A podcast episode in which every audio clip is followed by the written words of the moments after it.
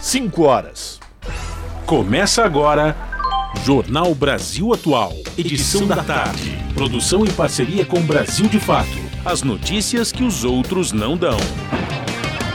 Movimentos populares, política, direitos humanos, economia, mundo do trabalho, cultura e prestação de serviço. Jornal Brasil Atual. Edição da tarde. Olá, muito boa tarde. Hoje é sexta-feira, sextou, minha gente, dia 26 de maio de 2023. Eu sou Rafael Garcia, junto com a Larissa Bória, apresentando mais uma edição do Jornal Brasil Atual. E estas são as manchetes de hoje. Defensores do tratamento precoce contra a Covid são condenados no Rio Grande do Sul. Profissionais a favor do kit Covid terão que pagar 55 milhões de reais. Procurador-Geral da República pede abertura de inquérito contra o senador Magno Malta do, no Supremo Tribunal Federal por declarações ofensivas foram dirigidas ao jogador de futebol Vinícius Júnior. CBF anuncia campanha de combate ao racismo na rodada do Brasileirão deste fim de semana. Manifestação racista ou homofóbica de torcida pode resultar em multa de meio milhão de reais para o clube. Julgamento sobre a descriminalização do porte de drogas é adiado no Supremo Tribunal Federal. Petrobras aciona a Ibama para garantir exploração da foz do Amazonas. A estatal quer que o Instituto reconsidere o indeferimento da licença. O governo de São Paulo atropela julgamento no STF e autoriza a liquidação de terras públicas, oferecendo desconto de até 90% para beneficiar ruralistas aliados. Justiça decide que recursos de garimpo ilegal fiquem com a FUNAI. A ação foi do Ministério Público Federal contra a Agência Nacional de Mineração. Consumo das famílias cresce 2,14% até o mês de abril. Segundo a Associação Brasileira de Supermercado, a, expectativa é que o consumo dos lares alcance 2,5% em 2023. E São Paulo prepara a virada cultural para 4 milhões de pessoas. De acordo com a Prefeitura, mais de 500 apresentações artísticas está, estão programadas. De Tom Zé, a Baiana assistem em todas as regiões. Agora são 5 horas 2 minutos. Participe do Jornal Brasil Atual edição da tarde por meio dos nossos canais nas redes sociais. Facebook, facebook.com.br Rádio Brasil Atual. No Instagram, arroba Rádio Brasil Atual. Twitter, arroba RA Brasil Atual. Ou pelo WhatsApp, o número é 11 96893 7672. Você está ouvindo? Jornal Brasil Atual, edição da tarde. Uma parceria com Brasil de Fato. Na Rádio Brasil Atual. Tempo e temperatura. Sexta-feira de céu azul e tempo firme aqui na região da capital paulista. Neste momento, os termômetros marcam 26 graus, sem previsão de chuva para hoje. Durante a madrugada, o tempo será de céu pouco nublado e temperatura mais baixa, na casa dos 15 graus. No ABC Paulista, sexta-feira também é de tempo firme, poucas nuvens e céu azul. Agora 25 graus na região, sem chance de chuva para hoje. E a temperatura também cai mais e durante a madrugada atinge os 15 graus. Sexta-feira em Mogi das Cruzes é de tempo limpo e firme, agora 24 graus. Igualmente nas outras regiões não tem previsão de chuva em Mogi das Cruzes. Na madrugada, a temperatura cai e atinge os 14 graus. E em Sorocaba, interior de São Paulo, a sexta-feira é de tempo firme e céu azul sem nuvens. Não vai chover na região. Agora 24 graus. O período da noite e madrugada continua com tempo limpo e a temperatura fica na casa dos 16 graus. E no finalzinho do jornal eu volto para falar como fica o tempo neste final de semana que tem virada cultural. Na Rádio Brasil Atual. Está na hora de dar o serviço. Simbora, meu povo, 5 horas, 4 minutos. Vamos saber como é que está a situação do trânsito nessa sexta-feira linda, segundo o, o, o, nosso querido Fábio Balvini. A CT, gente, é congestionamento pra caramba. São 424 quilômetros de ruas e avenidas monitoradas com trânsito lento aqui na cidade de São Paulo. E no campeonato de congestionamento, a Zona Sul e a Zona Oeste estão brigando lá. Não, não pertinho da outra. Zona Sul apresenta 125 quilômetros, a Zona Oeste 121 quilômetros de lentidão. A Zona Leste apresenta mais 65, Zona Norte 64, quase empatada também. E por fim, a região central com 49 quilômetros de lentidão nas ruas que são monitoradas pela CT. Vamos ver como é que está a situação agora do da volta do paulistano é, no transporte público através dos trilhos, não é isso, Larissa? Isso aí, Rafa, vamos lá. Segundo o site do metrô, todas as linhas estão operando em situação normal. No final da tarde desta sexta-feira tá tudo certinho. E segundo o site da CPTM, mesma coisa, viu, Rafa? Todas as linhas operam em situação normal. E ó, informação importante para quem for curtir a virada cultural, que começa daqui a pouquinho, né, a partir da meia-noite. Quem for para a virada cultural neste fim de semana poderá utilizar o metrô na volta. O metrô funcionará ininterruptamente de sábado para domingo, ou seja, do dia 27 para o dia 28. As estações São Bento, linha 1 e Anhangabaú, linha 3 vermelha, estão abertas para embarque e desembarque.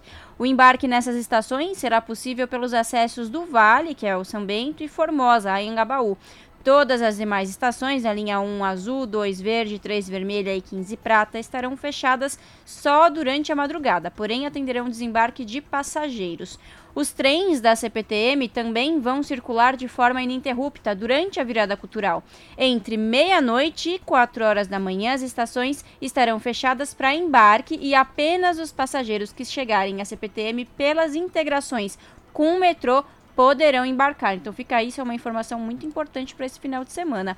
Rafa, conta pra gente como que está a situação das rodovias. Pois é, Lari, para o motorista que pretende chegar na região do ABC ou na Baixada Santista, utilizando a Anchieta Imigrante, rodovias que são administradas pela concessionária Ecovias, não é isso? Não apresenta nenhum ponto de congestionamento nesse momento. Então, se você quer ir para a Baixada, quer fugir da virada cultural, quer pegar um, uma praia, mas olha, parece que vai ficar frio, né?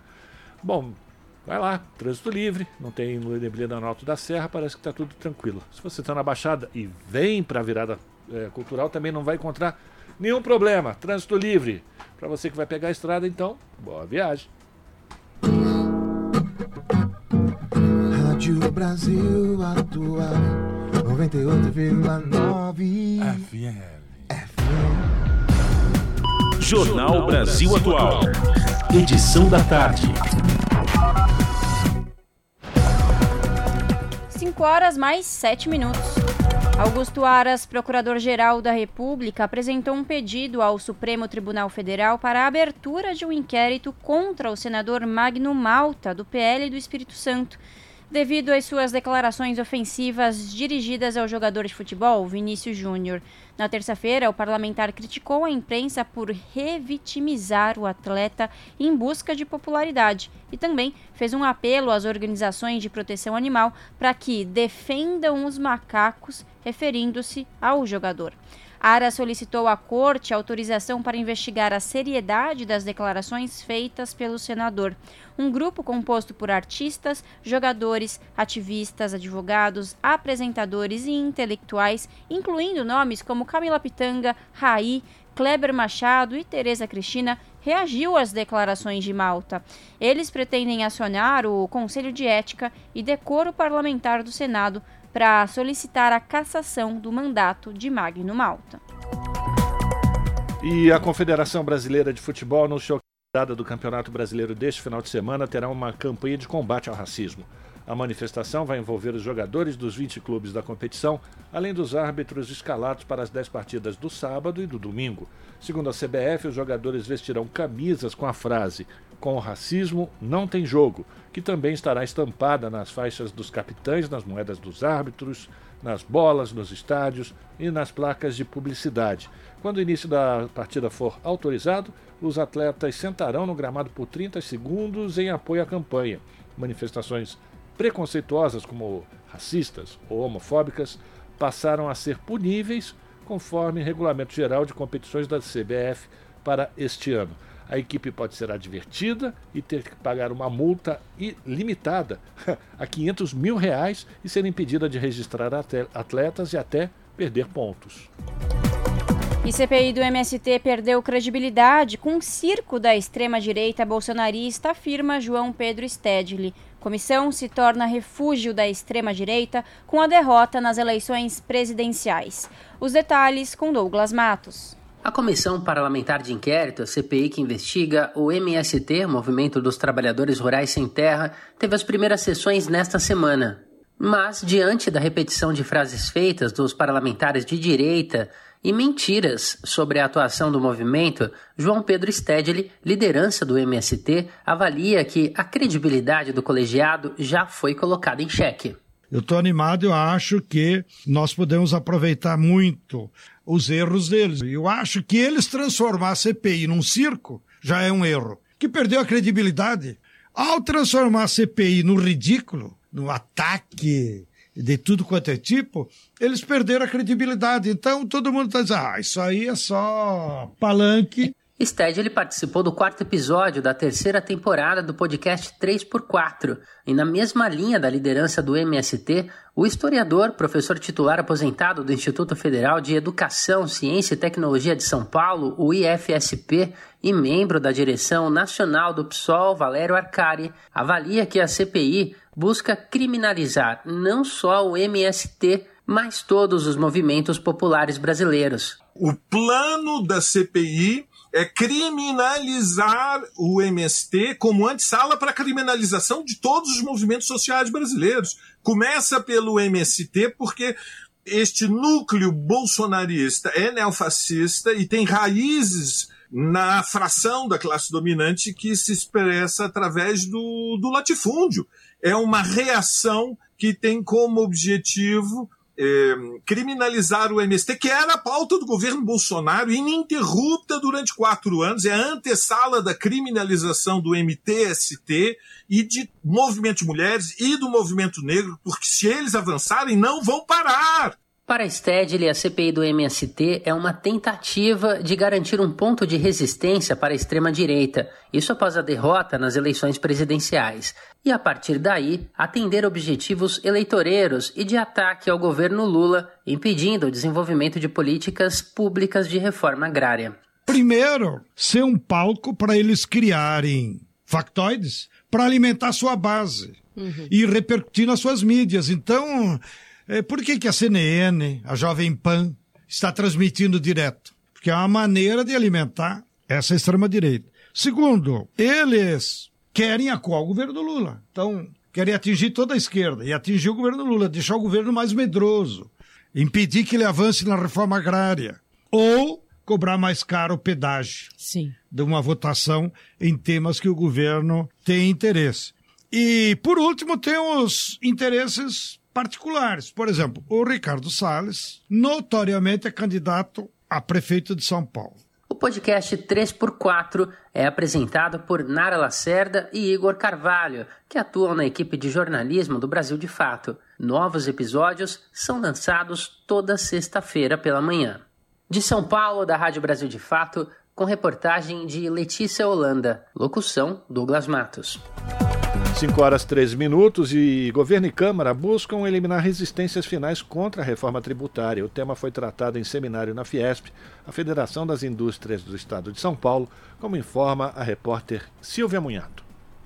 Tanto o secretário extraordinário da reforma tributária, Bernardo Api, quanto o coordenador do grupo de trabalho da Câmara sobre o assunto, deputado Reginaldo Lopes, do PT de Minas Gerais, disseram em seminário na Fiesp que acreditam que as resistências finais em relação à proposta estão sendo eliminadas. Reginaldo Lopes voltou a dizer que o novo imposto sobre valor agregado poderá ser dual e com três alíquotas. Lopes explicou que o novo imposto sobre bens e serviços poderá ter uma versão federal e outra subnacional Nacional de Estados e Municípios para evitar desconfianças entre os entes federativos. Talvez ele tenha que ser dual, porque você tem que fazer uma transição para romper as desconfianças federativas, para no futuro a gente chegar à conclusão que melhor seria um único IVA, superada as desconfianças entre nós. Em relação às alíquotas, além da alíquota de referência, que o governo tem falado em 25%, poderia ser fixada uma alíquota de equilíbrio para setores como saúde e educação e uma alíquota zero. Lopes chegou a citar 15% como alíquota de equilíbrio.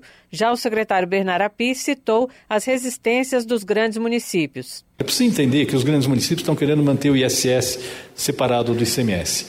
Não tem hoje nenhum país relevante, economicamente relevante do mundo que faça essa separação fora o Brasil.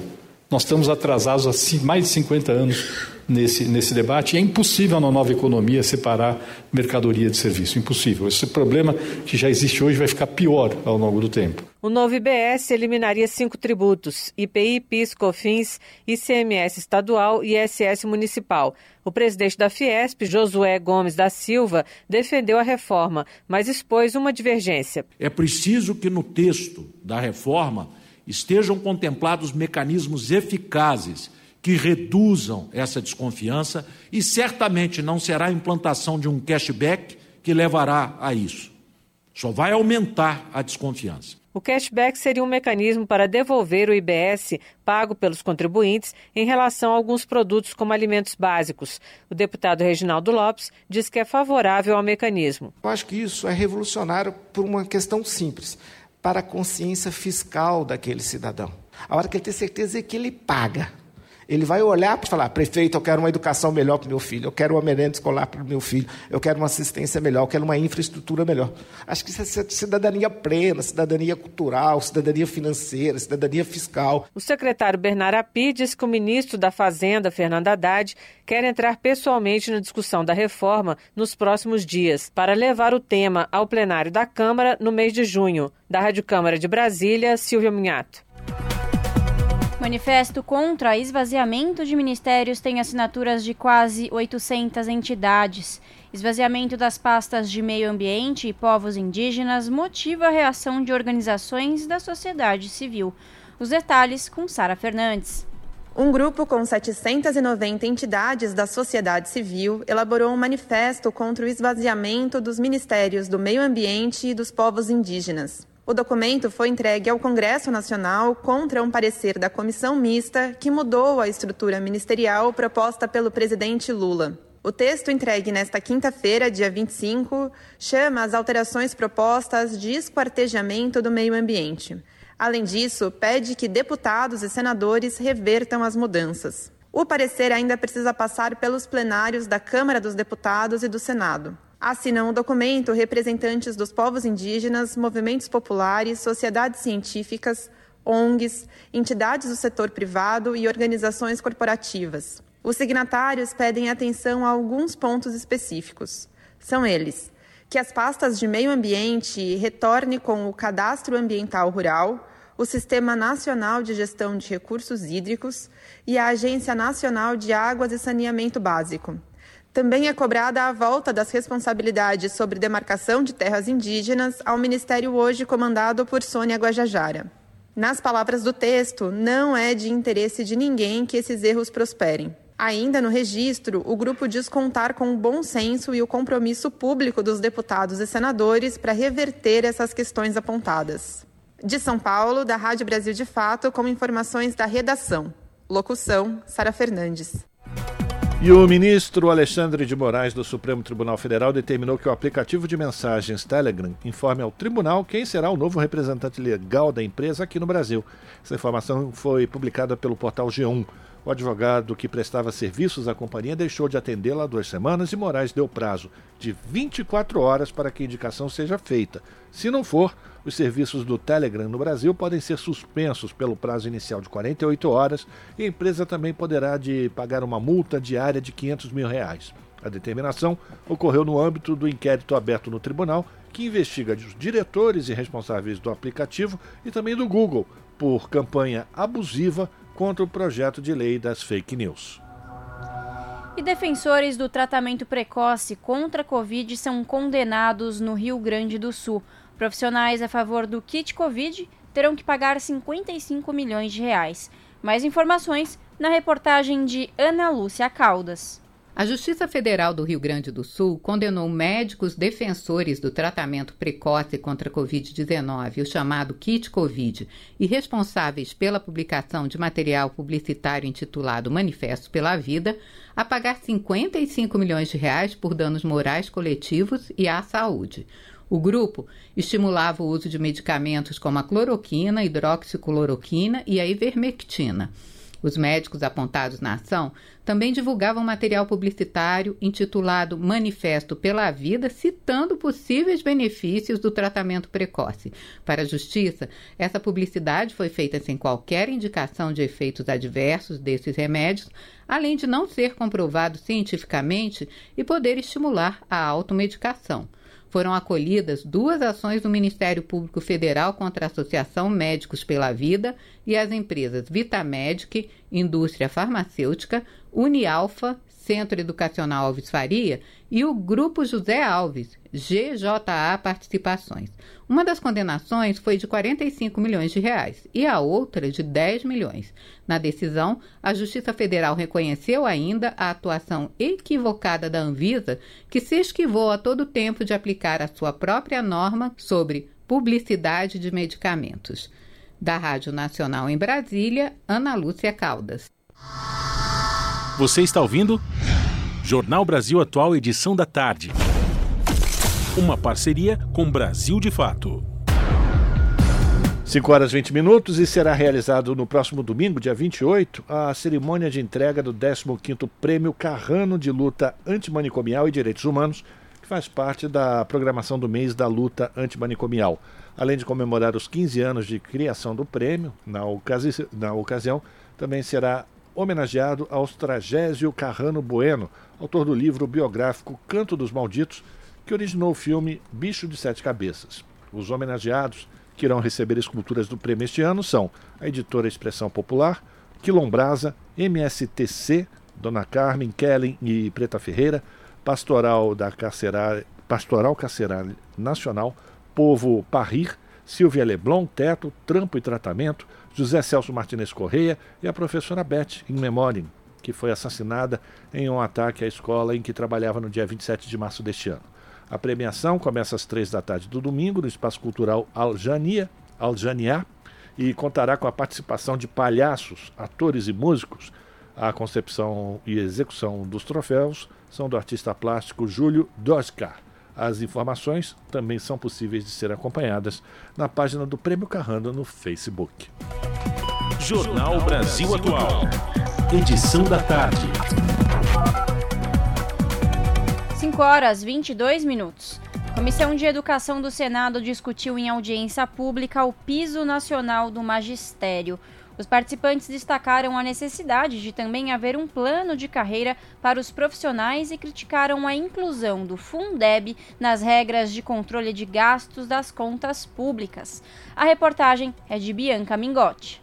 A Comissão de Educação debateu a implementação do piso salarial do magistério. A audiência pública foi solicitada pela senadora professora Dorinha Seabra, do União do Tocantins. Ela é autora de um projeto de lei que readequa o índice que calcula o reajuste anual do piso salarial do magistério. De acordo com a proposta, o aumento não poderá ser inferior à variação do Índice Nacional de Preços ao Consumidor, INPC, do ano anterior ao da atualização salarial. Participaram do debate representantes de trabalhadores da educação de estados e municípios e também do Ministério da Educação. Os debatedores destacaram que alguns municípios não têm condições de arcar com o pagamento básico dos professores e, por este motivo, acabam judicializando a situação. Segundo eles, muitas prefeituras, inclusive, já conseguiram autorização judicial para não pagar os R$ 4.420,55 mensais devidos a cada profissional. A senadora professora Dorinha avaliou que a atual situação dos professores é de insegurança e o seu projeto tem o objetivo de valorizar esses profissionais. Hoje o que nós temos é uma situação de total insegurança para o magistério, tanto do, do ponto de vista do piso quanto ao desafio da carreira, porque nós temos alguns estados, municípios que o valor do piso está dentro da carreira, em alguns outros, vários municípios não está, não tem regramento e ao mesmo tempo estivemos com o ministro é, Camilo e colocamos da importância de enfrentar o tema. E o projeto apresentado, a ideia é construir um texto sempre com esse foco da, de entender que é estratégico para a educação a valorização do magistério. Os participantes da audiência pública também destacaram a necessidade de, para além do piso, ser criadas diretrizes para um plano geral de carreira dos profissionais do magistério. De acordo com os convidados, em muitos casos, os salários dos planos têm reajustes inferiores ao piso, o que leva a um achatamento das carreiras. Para a representante do MEC, Maria Estela Reis, o debate sobre as mudanças do piso deve vir acompanhado de discussões sobre os planos de carreira dos profissionais. A questão dos planos de carreira está intimamente associada com o piso com a questão da aplicação do piso. Né? E se a gente pensa na valorização dos profissionais de educação, essas pontas precisam ser analisadas de uma forma integrada. Os debatedores também criticaram a inclusão do Fundo de Manutenção e Desenvolvimento da Educação Básica, Fundeb, no novo regime fiscal aprovado pela Câmara dos Deputados. Na avaliação dos representantes dos profissionais da educação, se atualmente nem todos os municípios conseguem pagar o novo piso do magistério, a situação tende a piorar com a decisão. Para Rocieli Soares da Silva, secretário de Estado da Educação do Estado do Pará e líder da Frente de Financiamento do Conselho Nacional de Secretários da Educação, o CONSED, o debate na Câmara não foi apropriado e a decisão pode trazer consequências negativas para a educação inclusive no cumprimento do piso salarial do magistério. Fica aqui nosso apelo pela revisão, pelo bom debate que a gente precisa fazer sobre a entrada do Fundeb. O Fundeb entrar no arcabouço fiscal vai prejudicar, inclusive, políticas de, de cumprimento do piso. Como é que você vai cumprir é, é, merenda, transporte, que são despesas hoje é, recorrentes, que o valor é, é, se discute, mas apesar do cumprimento do, do Fundeb ser constitucional, portanto, não se reduzirá o Fundeb, vai pressionar todas as outras verbas que estão ligadas à educação e virará uma disputa. No mínimo, isso já trará consequências à educação. A senadora professora Dorinha argumentou que houve negligência com a educação por parte da Câmara, já que, segundo ela, a complementação do Fundeb sempre ficou de fora do teto de gastos. O presidente da Comissão de Educação, Flávio Ardes, do PSB do Paraná, e a senadora Dorinha afirmaram que vão trabalhar para reverter essa medida sob a supervisão de Maurício Desante, da Rádio Senado, Bianca Mingotti. 5 horas e 26 minutos e debatedores de audiência na Comissão de Educação da Câmara dos Deputados defendem a necessidade de um orçamento próprio para a extensão universitária. A repórter Maria Neves acompanhou o debate e traz as informações. Em debate sobre financiamento da extensão universitária no país, representantes de instituições de ensino superior defenderam, além de orçamento permanente, a integração dos projetos de extensão com as políticas governamentais. Conforme explicaram os participantes da audiência pública da Comissão de Educação, o Plano Nacional de Educação em vigor tornou obrigatória a inclusão de projetos de extensão no currículo regular dos cursos de graduação. Pela lei, as atividades de extensão devem responder por pelo menos 10% da carga horária dos estudantes. Apesar dessa exigência, a extensão nunca contou com orçamento próprio. O financiamento das atividades sempre ocorreu por meio de editais das instituições de fomento, como o CNPq. Entre 2003 e 2016, segundo o diretor de Políticas e Programas de Educação Superior do Ministério da Educação, Alexandre Fonseca, havia no Ministério um programa de extensão, extinto depois do impeachment da ex-presidente Dilma Rousseff. Mesmo no período, a maior destinação governamental à atividade foi de 85 milhões de reais. Conforme explicou a coordenadora do Fórum de Pró-Reitores de Extensão dos Institutos Federais de Educação Profissional e Tecnológica, Geisa Boaventura, fazer extensão exige investimento. Muitas vezes, segundo disse, os alunos precisam se deslocar por longas distâncias, porque muitas atividades ocorrem em comunidades no interior do país. Esse foi o caso da deputada Dandara, do PT Mineiro. Formada em pedagogia pela Universidade Federal de Uberlândia, ela realizou o projeto de extensão universitária em uma comunidade indígena do Mato Grosso, como relatou na audiência. Eu deixei de trabalhar na Lan House do meu bairro para fazer PIBID, Educação do Campo. Eu consegui me dedicar à educação, à ciência, à pesquisa, graças à bolsa de 400 reais que eu recebia. Se hoje, naquele plenário, eu consigo debater a demarcação de terras indígenas e lutar contra esse marco temporal, que a urgência foi aprovada ontem de forma abrupta, é porque eu tive a oportunidade, em 2013, de ir para as aldeias Guarani Kaiowá, no Mato Grosso, como parte do PIBID Educação do Campo. Embora a destinação de orçamento permanente para a extensão seja fundamental, o financiamento das atividades pode vir também do trabalho conjunto com outros órgãos da administração pública. Assim como os demais debatedores, o vice-reitor da Universidade Federal da Bahia, Penildon Silva Filho, sublinhou que as atividades de extensão podem e devem se integrar a outras políticas do governo federal, como a educação básica. Curricularização da extensão ela vem é, muito para poder complementar o principal programa do governo Lula, que é a educação integral, que não é somente educação de tempo integral, é uma educação de qualidade integral, de formação nas humanidades, de formação nas ciências, de formação nas artes, de formação política. Então, se nós tivermos essa compreensão de que a curricularização da extensão pode estar em todas as escolas, nós poderemos com certeza garantir a concepção de educação integral de Anísio Teixeira, de Daci Ribeiro, garantir a educação de qualidade social de Paulo Freire e, da mesma maneira, também garantir uma mudança de qualidade da nossa educação básica. Para o reitor, a extensão também pode contribuir com as políticas de distribuição de renda.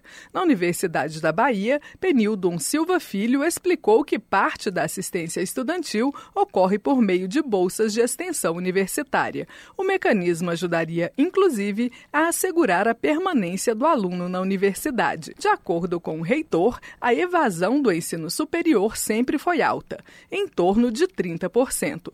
Depois da pandemia de Covid-19, no entanto, o problema teria se agravado e agora metade dos estudantes abandonam os cursos de graduação. Integrar a universidade à educação básica poderia reduzir também o abandono dos estudos por alunos do ensino médio, que, conforme ressaltou Penildon Silva Filho, representa um dos grandes desafios do país. A interação entre os dois níveis de ensino levaria a uma melhora na qualidade da educação básica e colocaria os alunos de ensino médio em contato com a universidade, criando para eles uma perspectiva de futuro. Autora do pedido para a realização da audiência pública, a deputada Lídice da Mata, do PSB da Bahia, se comprometeu a trabalhar para assegurar destinação orçamentária permanente para os programas de extensão universitária. Nós devemos atuar na comissão de orçamento para incluir a extensão no orçamento das universidades, do orçamento do Ministério da Educação, trabalhar nas emendas das bancadas regionais. O nosso entendimento é que nós precisamos ampliar os orçamentos das universidades para ampliar também o orçamento da extensão universitária. Lídice da Mata também considera fundamental a criação de uma política sistêmica da extensão, em integração com as demais ações do governo. Para a deputada, é importante incluir estados e municípios no debate para o estabelecimento dessa política. Da Rádio Câmara de Brasília, Maria Neves. Agora, 5 horas e 32 minutos, no Jornal Brasil Atual, nós temos o prazer de conversar agora com o professor Wagner Romão, que é professor do Departamento de Ciência Política da Universidade de Campinas. Professor Wagner, bem-vindo ao Jornal Brasil Atual. Boa tarde, tudo bem? Oi, Rafael, boa tarde, tudo bem. Obrigado pela sua participação. A gente acabou de ouvir já uma matéria falando sobre a extensão universitária, a importância do ensino superior no Brasil, mas uh, quero falar com o senhor, professor, sobre essa semana na política, que teve momentos muito importantes. A gente começou com a chamada vitória do governo federal na aprovação do marco fiscal, mas em seguida tivemos já movimentos no Congresso Nacional, da Câmara dos Deputados especificamente, com a aprovação de medidas provisórias e, e, e a pautar também a votação de projetos que são muito retrógrados, muito reacionários, além da instalação de algumas CPIs. Queria que o senhor fizesse uma avaliação rápida, professor, diante de tantas coisas que aconteceram nessa semana, quais aquelas que o senhor considera como mais importantes e que podem afetar o desempenho da política no próximo período, professor? Uhum. Rafael, eu acho que você pontuou bem é, os fatos mais importantes aí da semana. Eu acho que é, é uma é semana um pouco de cair a ficha, né? É, talvez para algumas pessoas, alguns analistas que é, ainda viam é, uma certa margem mais ampla de manobra do governo Lula, né? na sua relação com o Congresso e na implementação das suas políticas, daquilo que é, foi anunciado ao longo da campanha e nos primeiros meses aí de governo. Né? Eu acho que ela, ela, essa, acho que tanto o fato da aprovação do, do marco fiscal, né, que foi uma aprovação que veio na base de muito diálogo, né, e de concessões também que o ministro Fernando Haddad, aí liderando essa essa tarefa, né, de de, de, é, é, de colocar um novo marco fiscal no lugar da, da, da emenda constitucional 95, né, é, ele é, teve realmente que lidar com essa multiplicidade de interesses que estão colocados no Congresso Nacional e que tem uma maioria bastante conservadora, né? é, especialmente conservadora também, não é à toa que é, é, foi ali no final do no início do governo Temer, né, que se aprovou a emenda constitucional 95, é, é uma maioria que cada vez mais tem ficado conservadora também com relação a questão do, do, ajuste, né? do ajuste das contas públicas. Né? Às vezes até de uma forma bastante exacerbada que acaba impedindo que o governo possa desenvolver né, é, as suas políticas públicas, o combate à fome, à miséria e assim por diante. Mas, de qualquer modo, houve essa aprovação, né, depois de muito diálogo, e com a entrada de, desses setores aí que é, é, o presidente da Câmara, o Arthur Lira, ele representa com muita força, né? Ele continua é, é, tendo é, é, as rédeas aí do que acontece na Câmara dos Deputados. E, de outro lado, é, exatamente esses outros elementos aí, tanto a questão dessa aprovação ainda numa, numa, numa comissão, né, a respeito da medida provisória que, que reorganizou o governo federal logo ali no dia 1 de janeiro, né, esses reveses que estão colocados ali, eles mostram também que há uma voracidade, né, é, talvez nunca antes vista, é, desse campo mais conservador, inclusive de um campo que faz parte do próprio governo. Né? Então, acho que é uma semana contraditória, é, é, pode parecer contraditória, mas ela tem muito o marco de uma semana em que o Congresso se afirma, né, especialmente a Câmara dos Deputados, se afirma com muita força é, é sobre é, o executivo, né, sobre o governo, o governo Lula. Exa eu acho que esse é o principal aspecto dessa semana. Né? O que aconteceu ao longo desses dias, eu acho que foi, é, sobretudo, esse, é, essa afirmação da Câmara dos Deputados sobre o governo. Exatamente sobre esse ponto, professor, eu queria uma avaliação sua. Muita gente tem dito que o Arthur Lira se acostumou a governar o Brasil até por inapetência do presidente anterior. E o presidente Lula tem enfrentado agora esse, eh, eh, essa facilidade, digamos assim, essa desenvoltura com que Arthur Lira tenta mostrar ao presidente Lula que ele tem poder. O senhor acredita é. que essa queda de braços vai favorecer a quem? É possível chegar a um entendimento? Olha, é, Rafael, eu acho que o presidente Lula tem uma diferença muito grande com relação ao ex-presidente Bolsonaro. Né? O Lula tem um projeto para o Brasil. Né? O Lula tem uma tarefa muito é, difícil, né?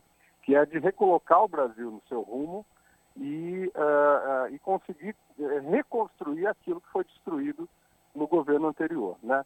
Bolsonaro, ao contrário, ele tinha uma, ele era um, ele era exatamente um destruidor, né?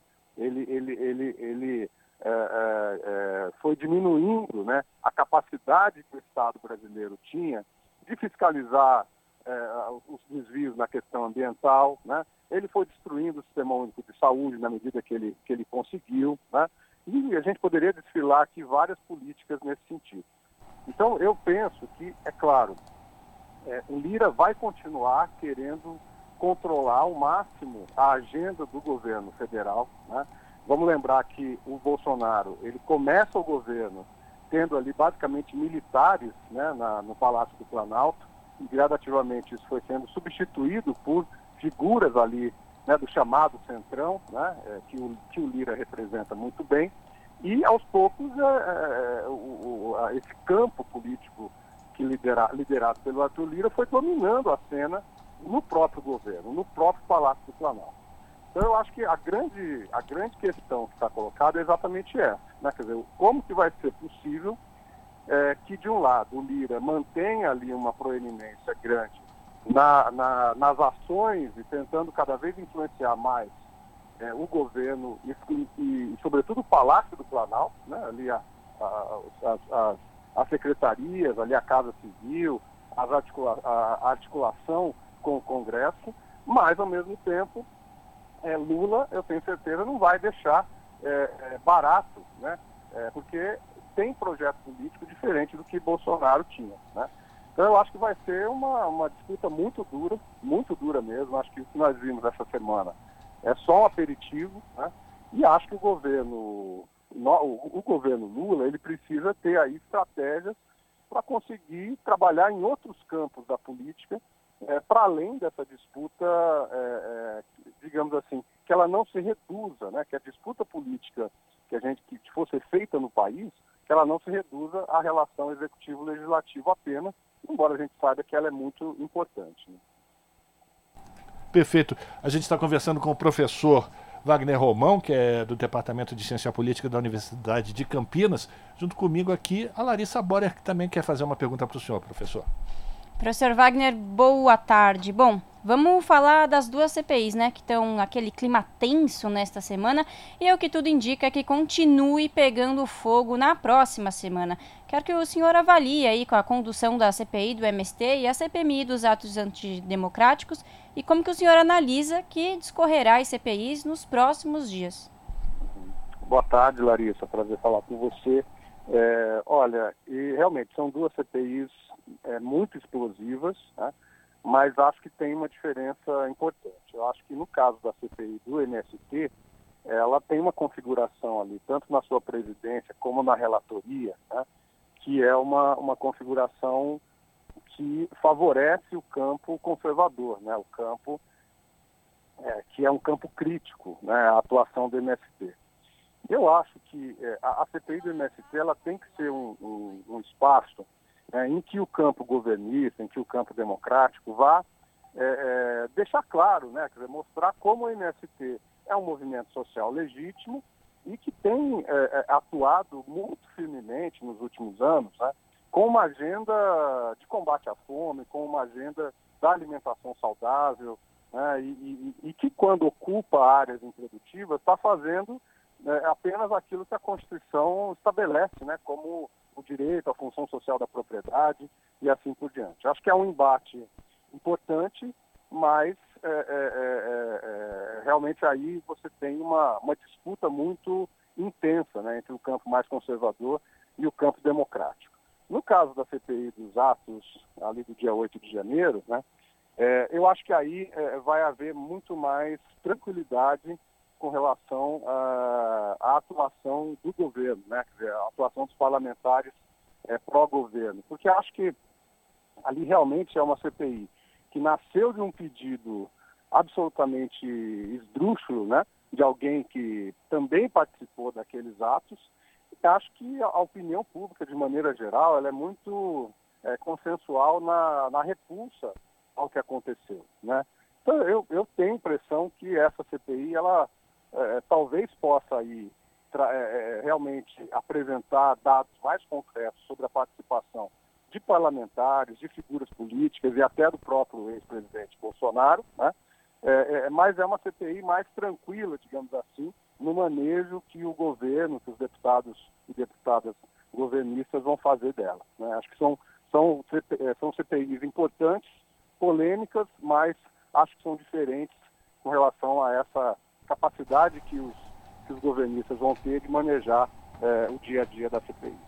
Quero agradecer a participação do professor Wagner Romão, professor do Departamento de Ciência Política da Universidade de Campinas, a Unicamp, fazendo uma avaliação dos principais fatos da política durante essa semana e a expectativa para o desenrolar dessas CPIs. A gente deve ter um pacotinho de pipoca, chazinho, porque deve aparecer coisas bizarras ah, já é. com o que a gente teve de amostra grátis, digamos assim, durante essa semana, né, professor? Muita coisa é. bizarra é. deve acontecer, mas vamos lá, seguir a vida, né? Pois é, para quem gosta de, de desse, desse, tipo de coisa, deve ser uma grande diversão.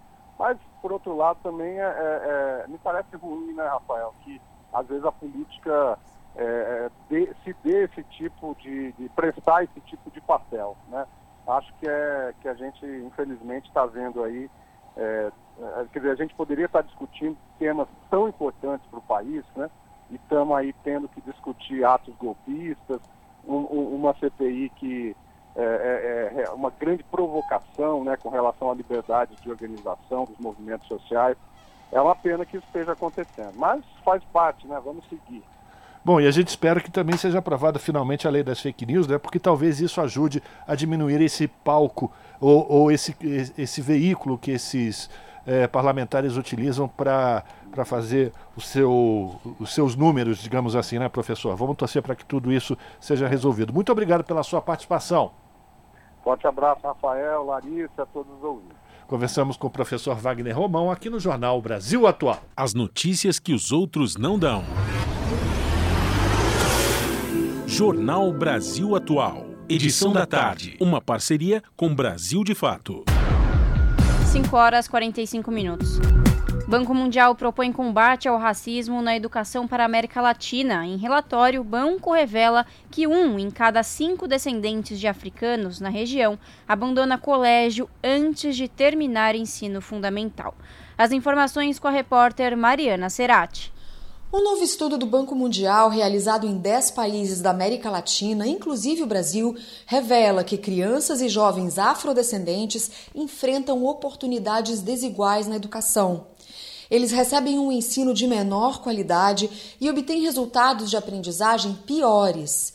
Entre esses estudantes, é maior a probabilidade de abandonar o sistema educacional precocemente e, ao chegarem ao mercado de trabalho, conquistam retornos muito menores em relação aos anos investidos em educação. Na América Latina, há aproximadamente 34 milhões de afrodescendentes em idade escolar. Quase um em cada cinco abandona o sistema educacional antes de concluir o ensino fundamental, o dobro da média da região. Além disso, afrodescendentes com 25 anos ou mais representam um quarto da população latino-americana. Porém, somente 12% das pessoas com ensino superior são afrodescendentes. Flávia Carbonari, coautora do estudo Inclusão Afrodescendente na Educação, uma agenda antirracista, explica de que forma as escolas se tornam um ambiente hostil a crianças e jovens negros. Isso vai desde o tratamento dado por professores e dinâmicas entre os próprios alunos, que refletem também o racismo que ainda persiste na nossa sociedade, como na maneira em que os afrodescendentes são representados nos livros didáticos, que raramente representam as contribuições e aspirações da população. Nesses livros, os afrodescendentes normalmente são associados a ocupações em música, dança e esportes, assim como em trabalhos rurais, manuais ou industriais, ou seja, atividades que tendem a ter baixa qualificação e salários menores. As publicações também costumam ignorar as contribuições de negras e negros para a história, a economia e a sociedade. O relatório do Banco Mundial afirma que em salas de aula há uma falta geral de discussões abertas sobre o racismo. Quando existem, a maioria dos países estudados retrata o racismo como algo que acontece em outro lugar, como os Estados Unidos ou a África do Sul. Segundo o relatório, as representações discriminatórias nos livros didáticos e na dinâmica da sala de aula podem contribuir para taxas mais altas de abandono escolar, limitando as opções de carreira na vida adulta. Para reverter esse quadro, o estudo apresenta várias recomendações. Para começar, medidas para erradicar os obstáculos econômicos que impedem esses estudantes de prosperar academicamente. Outro ponto importante é promover a inclusão digital. Criar livros didáticos racialmente inclusivos e apoiar a formação de professores serão essenciais para eliminar a discriminação racial na sala de aula. E, para além dos anos de ensinos fundamental e médio, investir na inclusão étnico-racial no mercado de trabalho e apoiar a formação continuada de afrodescendentes. Do Banco Mundial para a ONU News, Mariana Serati. 5 horas e 48 minutos e a Comissão de Direitos Humanos do Senado debateu em audiência pública os ataques a terras indígenas e áreas remanescentes de quilombos. A reunião contou com a presença de representantes da Caritas brasileira. A reportagem é de Gabriela Pereira. a Comissão de Direitos Humanos e Legislação Participativa debateu as violações aos povos indígenas, comunidades tradicionais e áreas remanescentes de quilombos. O pedido para a realização da audiência pública foi do presidente da comissão, senador Paulo Paim, do PT do Rio Grande do Sul. Participaram da audiência representantes das comunidades tradicionais e da Caritas Brasileira, organização da Igreja Católica que promove ações de caridade e solidariedade para comunidades em situação de vulnerabilidade ou que foram afetadas por desastres socioambientais. A representante da comunidade quilombola Alto do Tororó, localizada em Salvador, na Bahia, Maria de Fátima Lima Ferreira falou sobre os problemas enfrentados pelo quilombo após ações da Marinha Brasileira. A Marinha não nos permite que marisquemos e pesquemos em área que ela diz que é dela. A minha avó e meu avô pescava ali. Hoje não se pesca mais. Então todo marisco, todo molusco está acumulado lá dentro e que a gente não pode tirar. Eles não nos permitem a ter direito a políticas públicas, porque eles dizem que antes disso a gente precisa consultar eles. Eles chegaram, já nos encontraram. Toda a área que nós tínhamos de roça, eles passaram, se passaram a dono. Outros representantes de quilombos também citaram empresas públicas e órgãos governamentais que têm prejudicado suas atividades rurais e de subsistência.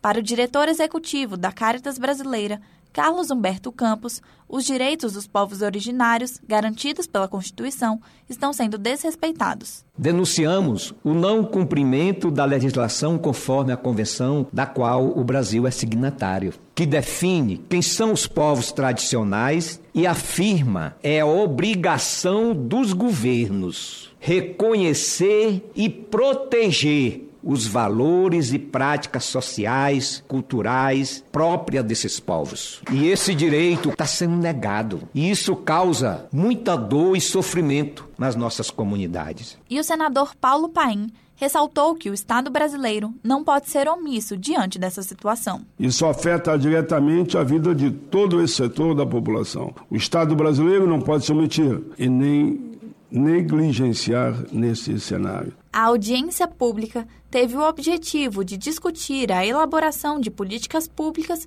de amparo e defesa das comunidades tradicionais. Segundo Paim, a Caritas Brasileira está implementando o Programa Global das Comunidades na América Latina, voltado a fortalecer os direitos à terra e direitos socioambientais dos povos tradicionais.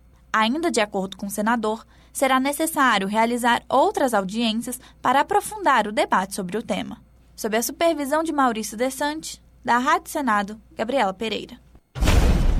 Você está ouvindo? Jornal Brasil Atual, edição da tarde. Uma parceria com Brasil de Fato. 5 horas e 52 minutos. Petrobras aciona a Ibama para garantir exploração da foz do Amazonas. A estatal quer que o Instituto reconsidere o indeferimento da licença. Mais informações na reportagem de Cristiane Ribeiro. A Petrobras protocolou nesta quinta-feira no Instituto do Meio Ambiente e Recursos Naturais Renováveis, o IBAMA, um pedido de reanálise da licença ambiental para exploração de petróleo na bacia da Foz do Amazonas. A estatal quer que o Instituto reconsidere o indeferimento da licença, ocorrido na semana passada. A empresa petrolífera precisa da autorização ambiental do IBAMA para iniciar a perfuração do poço exploratório do bloco localizado em águas profundas, a 175 quilômetros da costa do Amapá. A exploração é uma fase do empreendimento onde é avaliado o potencial comercial do bloco, verificando se a jazida realmente existe e qual o perfil do óleo e gás existentes ali. Só então a empresa decide se começa a produzir ou não petróleo naquela área. No pedido de concessão da licença ambiental, a Petrobras se compromete a garantir 12 embarcações, sendo duas delas a serem mantidas de prontidão ao lado da sonda para fazer o recolhimento imediato do óleo eventualmente vazado. Além disso, a estatal destaca que se trata de uma atividade temporária de baixo risco, com duração aproximada de cinco meses, e que o atendimento à fauna em eventuais desastres seria feito pelas bases existentes em Belém e no Oiapoque. Com informações da Agência Brasil, da Rádio Nacional no Rio de Janeiro, Cristiane Ribeiro. 5 horas e 54 minutos e o número do desmatamento na Mata Atlântica seguiram altos. Números do desmatamento na Mata Atlântica seguiram altos no último ano da gestão Bolsonaro. Opa, perdi a voz. Números do desmatamento na Mata Atlântica seguiram altos no último ano da gestão Bolsonaro. Em apenas 12 meses, o bioma perdeu a área equivalente ou até maior que as cidades como João Pessoa, Aracaju ou Natal. Quem traz os detalhes é o Daniel Lamir. O último ano de governo de Jair Bolsonaro deu prosseguimento à tragédia que assolou a Mata Atlântica durante todo o mandato do ex-presidente de extrema-direita. Entre outubro de 2021 e outubro de 2022 foram desmatados cerca de 20 mil hectares do bioma. Para se ter uma ideia, essa é uma área equivalente ao município de João Pessoa, por exemplo ou ainda maior que Natal e Aracaju e o dobro de Vitória. Os dados foram publicados nesta quarta, dia 24, no Atlas da Mata Atlântica, organizado pela Fundação SOS Mata Atlântica em parceria com o INPE. O desmatamento registrado nesse período foi 7% menor que os 12 meses anteriores, mas foi a segunda maior devastação do bioma nos últimos seis anos. Segundo o levantamento, os principais estados responsáveis pelo desmatamento foram Minas Gerais, Bahia, Paraná, Mato Grosso do Sul e Santa Catarina. O desmatamento persiste principalmente por conta do agronegócio, para dar lugar a pastagens e culturas agrícolas, além da especulação imobiliária. Cerca de 73% das perdas aconteceram em áreas privadas, enquanto 0,9% da devastação aconteceu em áreas protegidas. Luiz Fernando Guedes Pinto, diretor da SOS Mata Atlântica, explicou a situação ao Brasil de fato. As unidades de conservação e terras indígenas são fundamentais para a proteção da Mata Atlântica. Nesse bioma, a gente tem uma, uma quantidade, uma proporção muito pequena de parques, unidades de conservação e áreas indígenas em relação à Amazônia, por exemplo, né? A gente tem de proteção integral, que são aquelas unidades de conservação dedicadas exclusivamente à proteção da biodiversidade, menos de 5% do, do, do, nosso território do bioma dedicado a isso. O relatório divulgado também ressalta a importância da Mata Atlântica para a conservação da biodiversidade e a mitigação das mudanças climáticas. O texto destaca que o desmatamento vai contra as pesquisas internacionais que apontam o bioma como um dos mais importantes para o futuro do planeta. O período de governo de Bolsonaro coincide com o aumento nos registros de desmatamentos, como disse Guedes Pinto, em referência ao registro de perdas até outubro de 2022. Ele é o segundo valor mais alto dos últimos seis anos da série histórica. Ele é 70% maior que o menor valor encontrado é, em 2017-18, que foi 11.399 hectares. A gente já estava chegando perto de 10 mil hectares, que seria um valor que se aproximava do desmatamento zero. Infelizmente, a gente voltou a crescer o desmatamento nos últimos 3, 4 anos. O relatório lançado nesta quarta conta com dados apurados por uma nova tecnologia, o SAD Sistema de Alertas de Desmatamento Mata Atlântica. A iniciativa amplia a capacidade de monitoramento e combate ao desmatamento na região. O SAD identificou quase 10 mil alertas de desmatamento entre janeiro e dezembro do ano passado, totalizando cerca de 75 mil hectares perdidos. Em janeiro e fevereiro deste ano, foram detectados aproximadamente 800 alertas, com uma taxa de perda de 104 hectares por dia, como explica Guedes já que a gente tem imagens de satélites mais detalhadas, onde a gente conseguiu mapear todos os fragmentos acima de meio hectare, então várias vezes menor do que o que a gente enxergava antes, é, e também de florestas maduras e de florestas jovens, matas que estão se regenerando. A boa notícia é que a gente consegue enxergar 24% da cobertura florestal original, é muito mais mata, mas também enxerga muito mais desmatamento. O desmatamento daí passa a ser 4 até quatro vezes maior. Os dados fornecidos pelo Atlas da Mata Atlântica e pelo SAD são complementares, possibilitando uma visão abrangente do estado de conservação do bioma e embasando ações de conservação e restauração. Do Recife, da Rádio Brasil de Fato, com informações da redação. Locução Daniel Lamir. Você está ouvindo? Jornal Brasil Atual, edição da tarde. Uma parceria com Brasil de Fato.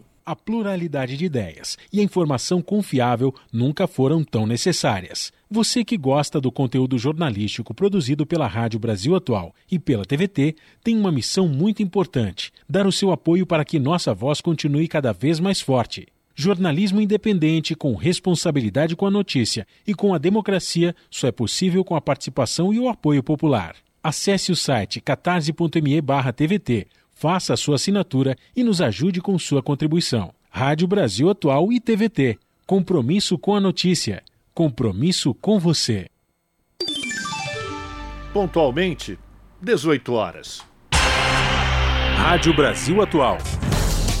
Para sugestões e comentários, entre em contato conosco por e-mail redação@jornalbrasilatual.com.br ou WhatsApp DDD 11 96893 7672. Acompanhe a nossa programação também pelo site redebrasilatual.com.br.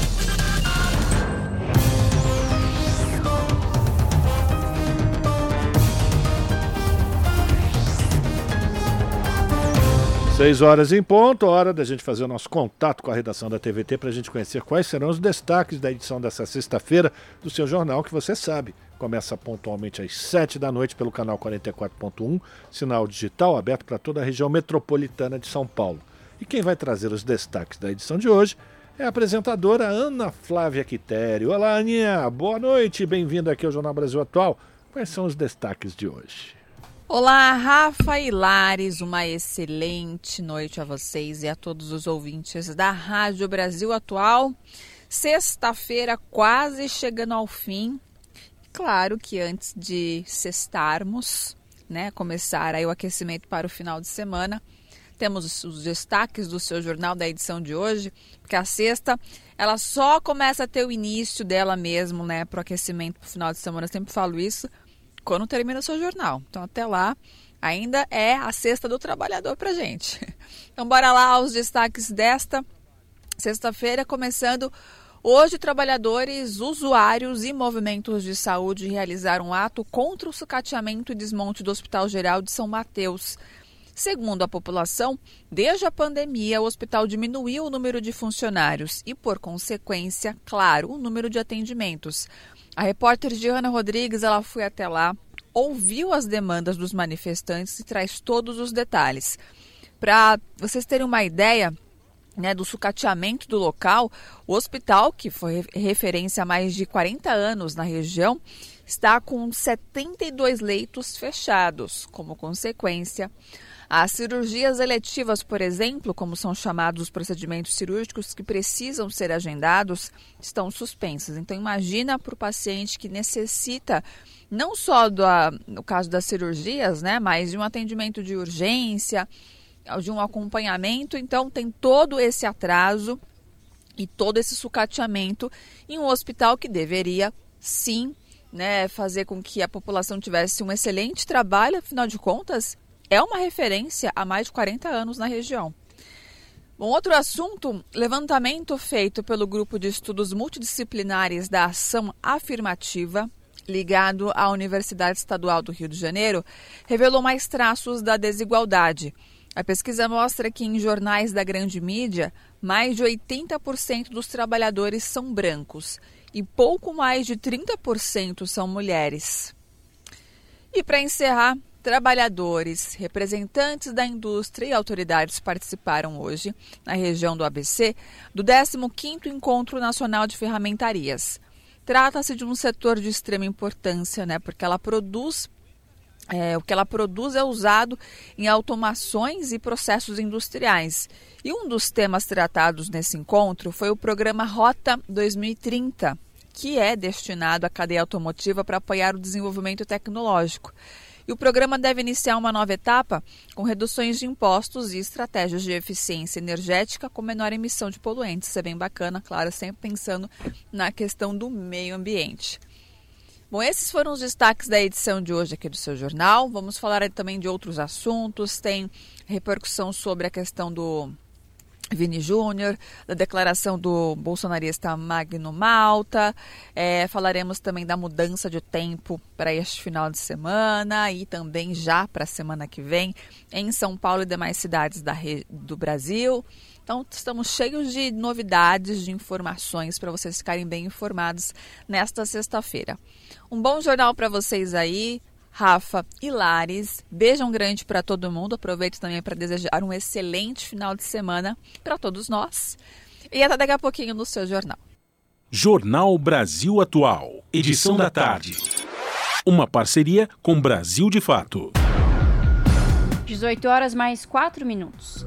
E o governo de Tarcísio de Freitas está atropelando a ação que tenta barrar no Supremo Tribunal Federal uma lei paulista que autoriza a liquidação de terras públicas. Enquanto a decisão não vem, o governador aproveita para promover essa reforma agrária às avessas e concede desconto de até 90% para beneficiar ruralistas aliados. Para se ter uma ideia, entre os fazendeiros beneficiados, seis estão em Marabá Paulista, no Pontal do Paranapanema.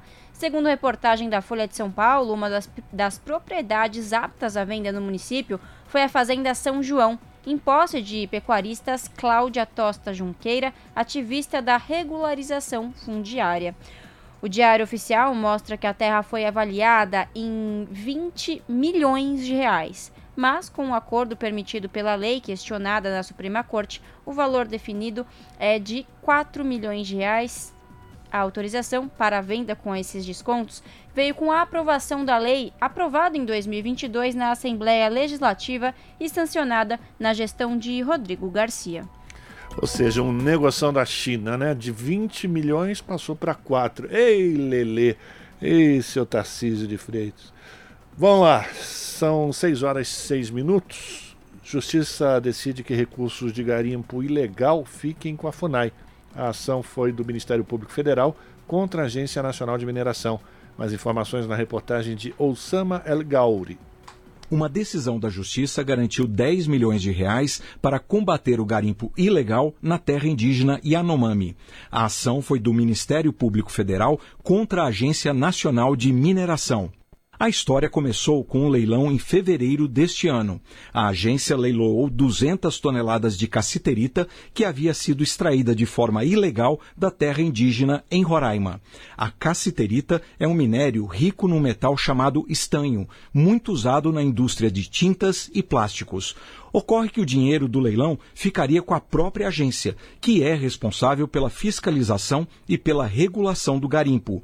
Mas para o Ministério Público, se isso acontecesse, a agência de mineração seria uma espécie de sócia do garimpo ilegal, que ela deveria combater nas terras indígenas.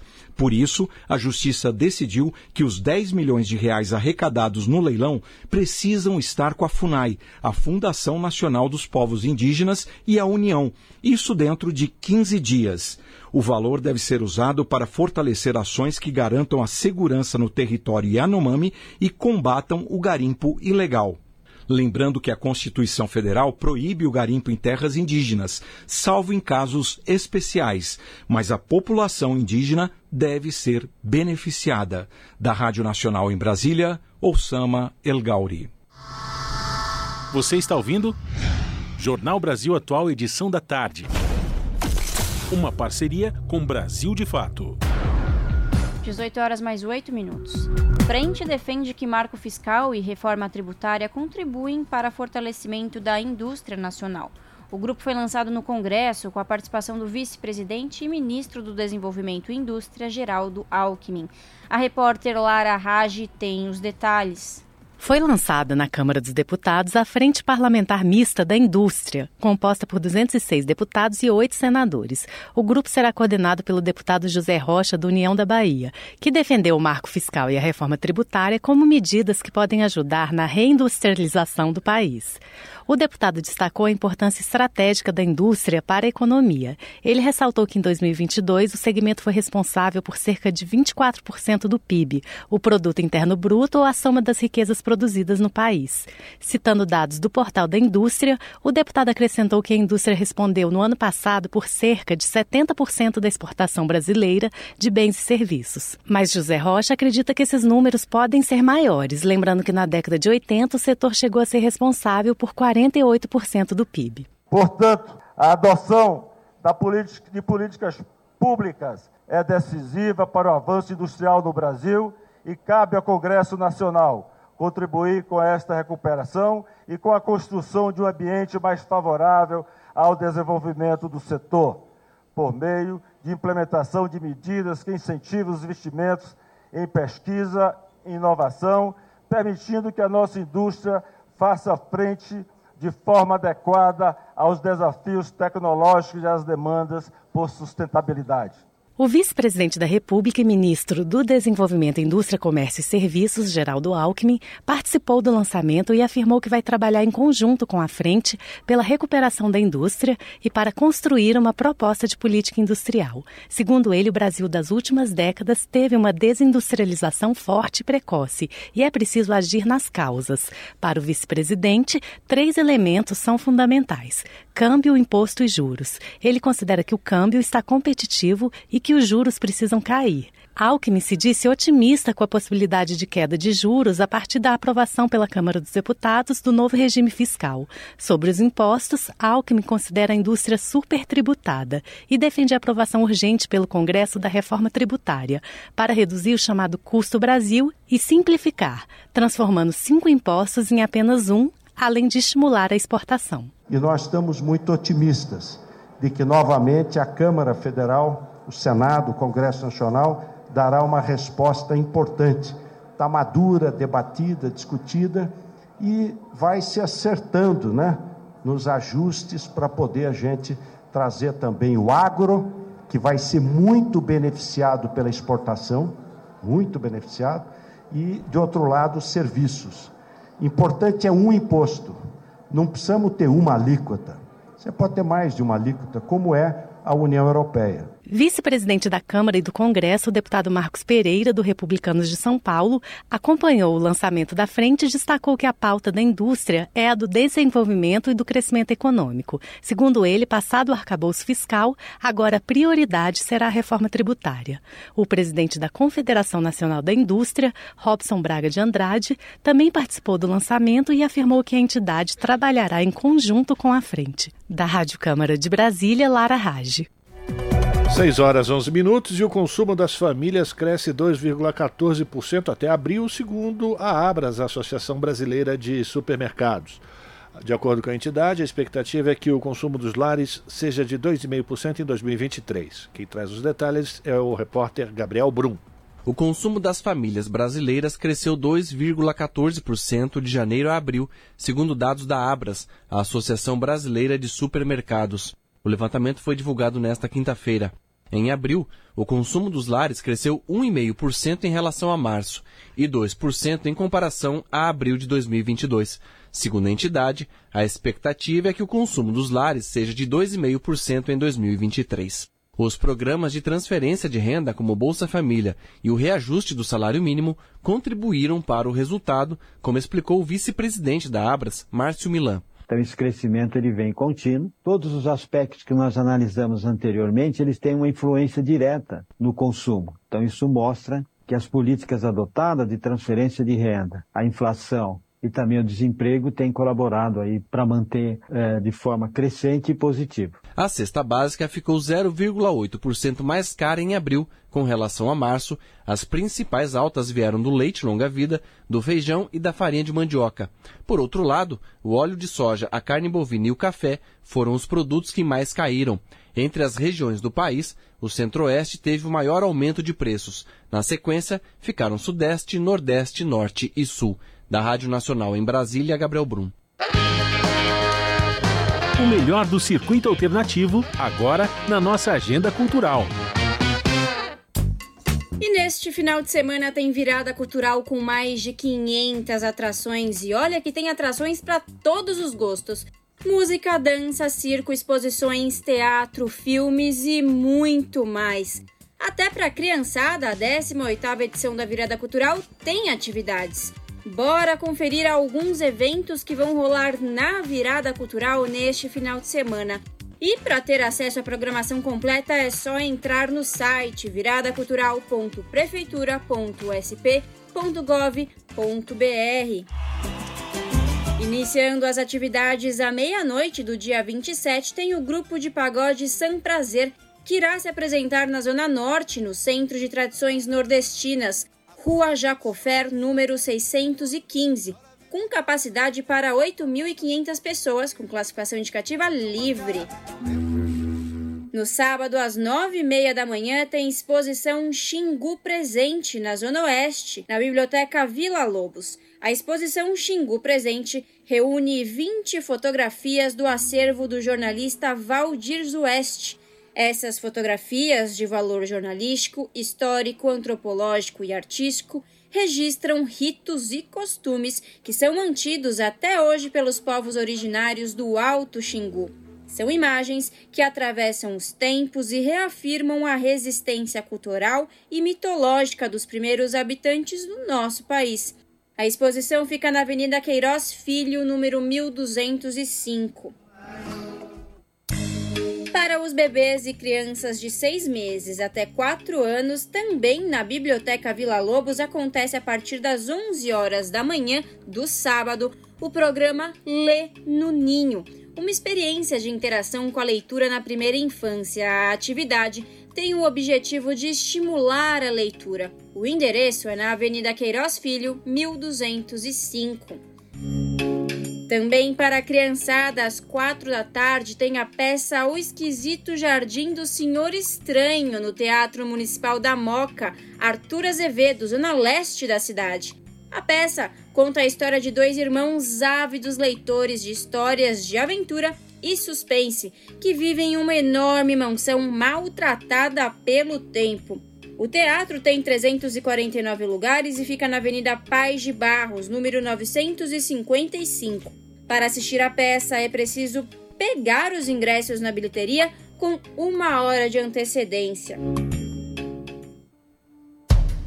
Ao meio-dia acontece a exposição FEMA, Exposição Amazônia, na Unibus Cultural Zona Oeste. A exposição fotográfica Retratos da Amazônia apresenta o segundo Festival do Meio Ambiente FEMA, que alerta sobre a emergência climática que vivemos.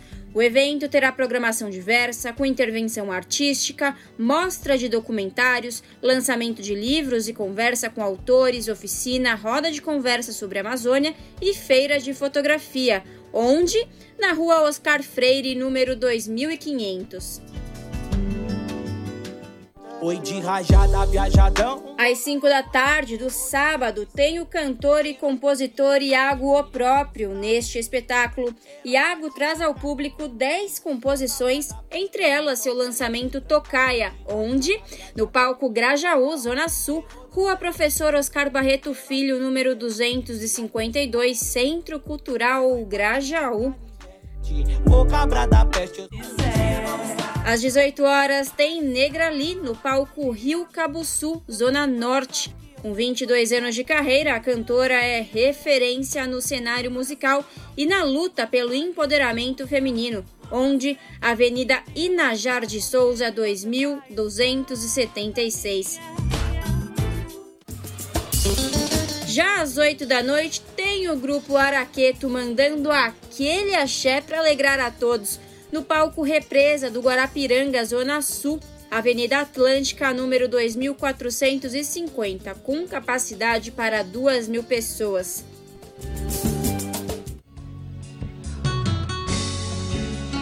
Às 11h30 da noite, ainda no sábado, no Sesc Pompeia, tem Otto homenageando o cantor Reginaldo Rossi, Rua Clélia, número 93. No ano que marca os 10 anos de falecimento do rei do Brega, o cantor Otto, cuja carreira foi marcada pela experimentação de diversos estilos em sua música, traz a virada no Sesc o show inédito em que celebra a obra de Reginaldo Rossi, fazendo releituras de seus maiores sucessos. E lembrando, no Sesc Pompeia, Rua Clélia, número 93.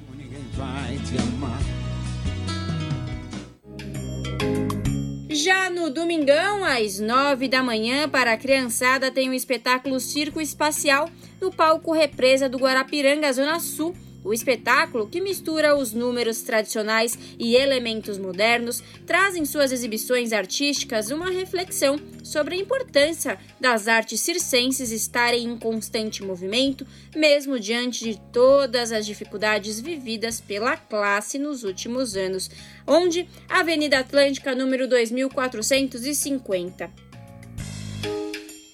Me ajude a melhorar. A uma da tarde do domingão tem o cantor Eli Soares no palco Butantã.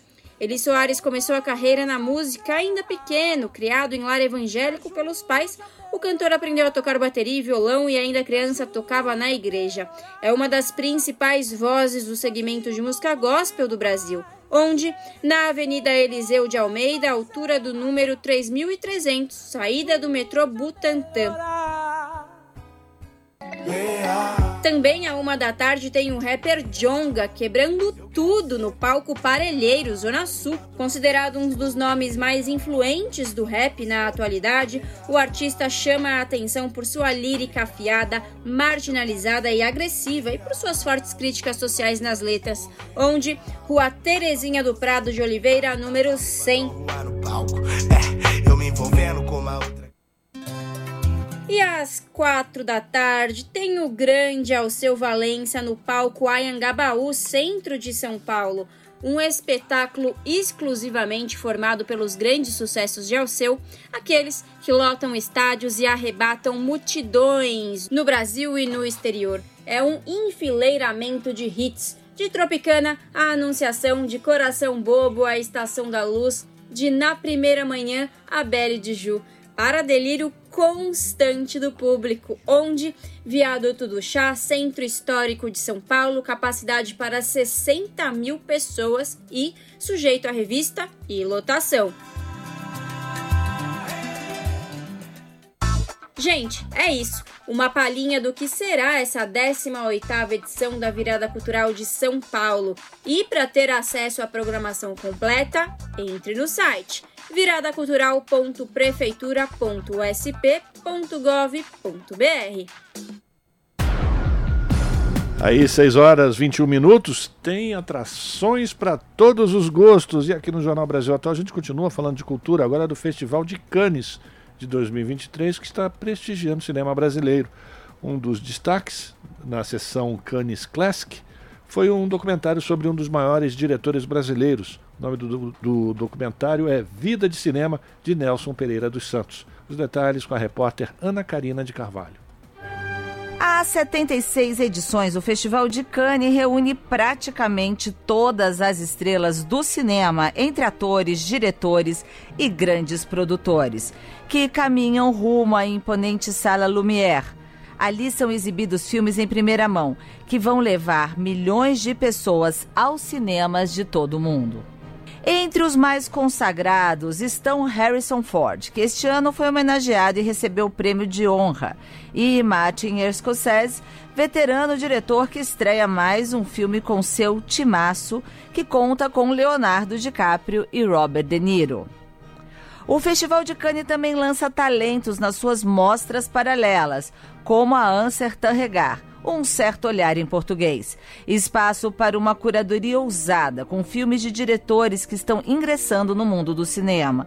Foi o caso do diretor brasileiro Karim Ainus, que após ganhar o prêmio de melhor filme na mostra em 2019 com A Vida Invisível, foi convidado para dirigir uma superprodução inglesa. E nessa semana ele subiu o tapete vermelho ao lado de Jude Law, Alicia Vikander e grandes estrelas, com o longa-metragem na mostra competitiva Firebrand. O filme, primeira produção de Karim totalmente em inglês, conta a história da rainha inglesa Catherine Parr, a sexta e última esposa do rei Henrique VIII. A edição desse ano vai coroar o cinema brasileiro e nossos talentos com outros quatro filmes que estão no festival.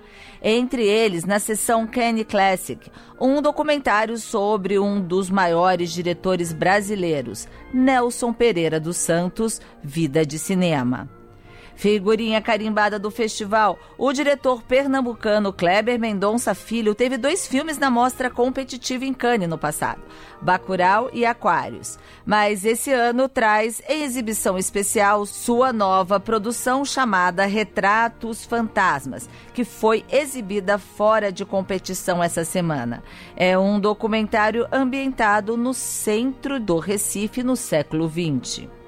Tem ainda a Flor do Buriti de René Nader, Messora e João Salavisa, selecionada para a mostra Um Certo Olhar.